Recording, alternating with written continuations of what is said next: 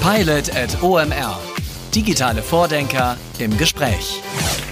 Ganz herzlich willkommen, Pia. Und ich freue mich sehr, dass du heute hier bist und uns dein Unternehmen etwas näher bringst. Ihr sammelt Daten und ihr sammelt verdammt viele Daten. Äh, nun haben wir quasi einmal den Strang, die 1 zu 1 Beziehung. Ihr stellt Fragen, einmal unabhängig, möglicherweise von einer Grundmotivation eines Kunden. Gleichzeitig habt ihr auch Auftragsforschung sozusagen im klassischen Sinne. Das heißt, ihr stimmt mit den Marken Fragen ab. Die laufen in einen Data Warehouse, vermute ich mal, und werden äh, nicht nur irgendwo gespeichert und fressen Speicherplatz, sondern damit passiert ja etwas. Wie geht ihr an die Analyse ran? Wie muss man sich das vorstellen? Also erstmal dadurch, wie wir auf Verlagsseiten stattfinden, haben wir da eine große Verantwortung, wie wir mit den Usern, die auf diesen Seiten abstimmen, umgehen.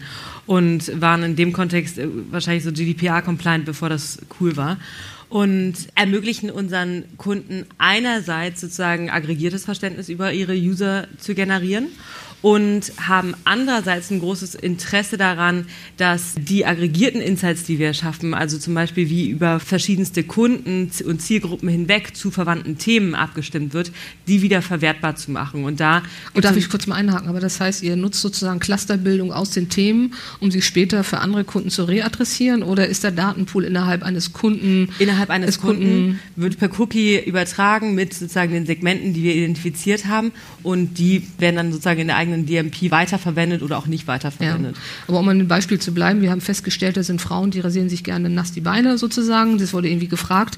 Dann könnte diese Art von Information interessant sein für, lass mich überlegen, irgendeine Creme, die sozusagen gegen Sonnenallergie ist, beispielsweise. Ja.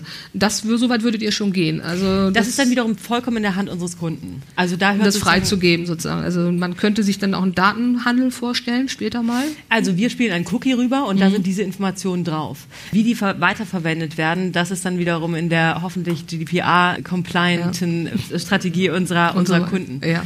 Und wo wir vor allem interessiert dran sind, ist eben dieser initiale Dialogmoment und die Weiterführung des Dialogs innerhalb dieser einen Journey. Mhm.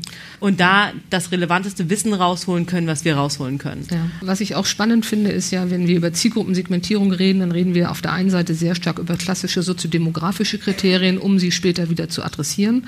Wir träumen aber alle davon, irgendwie so ein bisschen hinter die Maske des Menschen zu schauen und ihn über seine Einstellung, seine Verhaltensweisen kennenzulernen. Und idealerweise müssen wir nicht wissen, ob er Mann, Frau, alt, was auch immer ist.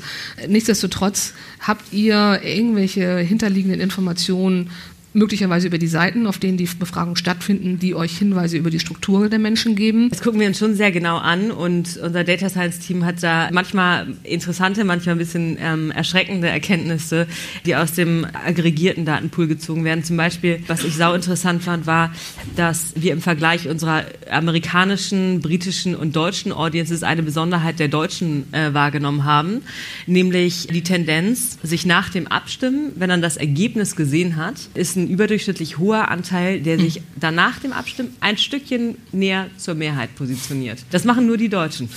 Also sozial erwünschtes Antwortverhalten ist sozusagen das, was wir ja auch in der klassischen Forschung haben, wo wir höllisch aufpassen müssen, wie wir etwas fragen. Ich muss trotzdem eine letzte Frage stellen, die uns ja auch immer so als Mittler zwischen Kunden und ähm, Publishern letztendlich interessiert ist.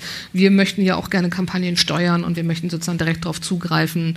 Ist das ein Wille von euch sozusagen, das einfachere Zugreifen auf Datenpakete Pakete beispielsweise auch, ist das in eurem Sinne oder sagt ihr, nee, das ist lieber bei uns und das lass mal lieber bei uns? Auch? Nee, das ist tatsächlich von diesem Quartal eine, eine, eine gemeinsame Objective, die wir verfolgen, da noch tiefer reinzugehen mhm. und da zusammen mit unseren Kunden, Verlagen und Unternehmen noch besser zu verstehen, was aus unserem sehr, sehr großen Pool von Informationen nutzbar gemacht werden kann und Probleme lösen kann. Okay, das heißt, dass doch das Thema, ich sag mal, Datenhandel im weitesten Sinne, es öffnet sich sozusagen, dass man unter natürlich unter DSG DSGVO und Geschichten und so weiter schon Klarheit hat, das ist logisch, aber das heißt, es ist denkbar, irgendwann mit Datenpaketen zu arbeiten, die dann auch Cross-Selling oder auch zwischen Unternehmen letztendlich auch durchaus austauschbar sind.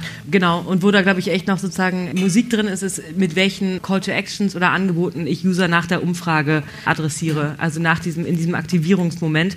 Und da wollen wir sozusagen mit den Informationen, die uns zur Verfügung stehen, aber die uns auch nicht zur Verfügung stehen, sondern von unseren Kunden geowned werden, da noch zielgruppengerechtere, personalisiertere Ansprache ja. zu machen. Pilot at OMR. Digitale Vordenker im Gespräch.